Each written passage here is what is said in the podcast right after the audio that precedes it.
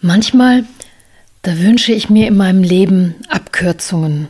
Abkürzungen, ja, die mich vor steinigen Wegen und allzu großen Umwegen zu meinem Ziel bewahren.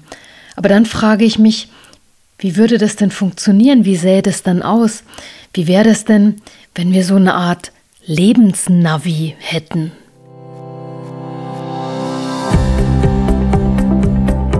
Politik trifft Leben.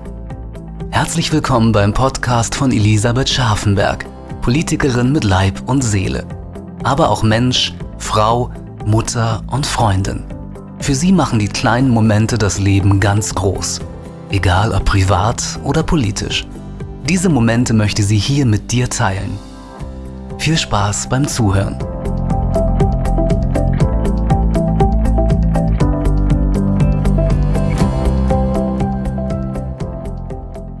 Kürzlich, da waren wir unterwegs und natürlich haben wir, wie alle das tun, ein Navigationsgerät genutzt. Dieses Navi, das hat uns durch die Verkehrsfluten gelotst. Und dieses intelligente Gerät, das hat uns vorab Staus gemeldet und Verkehrsbeeinträchtigungen und das alles rechtzeitig. Und nicht nur das, es hat uns auch immer eine bessere Alternativroute angeboten. Das hat dann zum Beispiel gesagt, Achtung, in 150 Kilometern ist Ihre Route beeinträchtigt, wünschen Sie eine Routenkorrektur? Hm, habe ich gedacht, so ein schlaues Kerlchen. Und dann, dann ging mir so durch den Kopf, was wäre denn, wenn wir so ein Navi für unsere Lebenswege hätten? Wäre das nicht absolut praktisch? Das würde dann ansagen, Achtung, in zwei Wochen, da wird es kritisch. Wünschen Sie eine Korrektur? Ich glaube, das hört sich erstmal sehr, sehr verlockend an.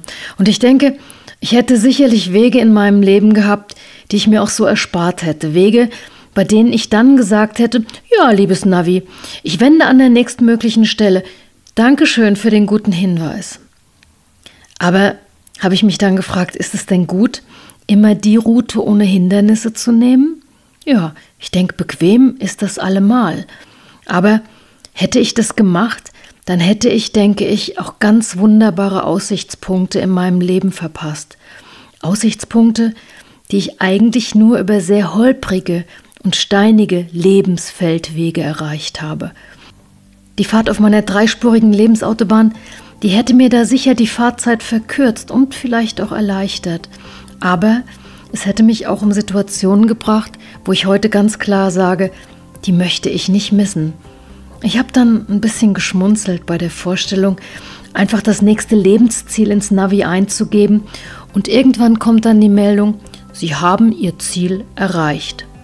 Tja, aber auch ein Navi, das macht ja am Ende des Tages nur Routenangebote. Auswählen. Auswählen müssen wir die Wege zu unseren Zielen, ob auf der Straße oder im Leben selbst. Und Wünschst du dir so ein Lebensnavi?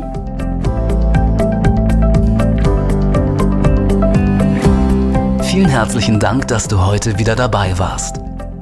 Wenn dir die Folge gefallen hat, dann hinterlass uns gerne eine positive Bewertung bei iTunes.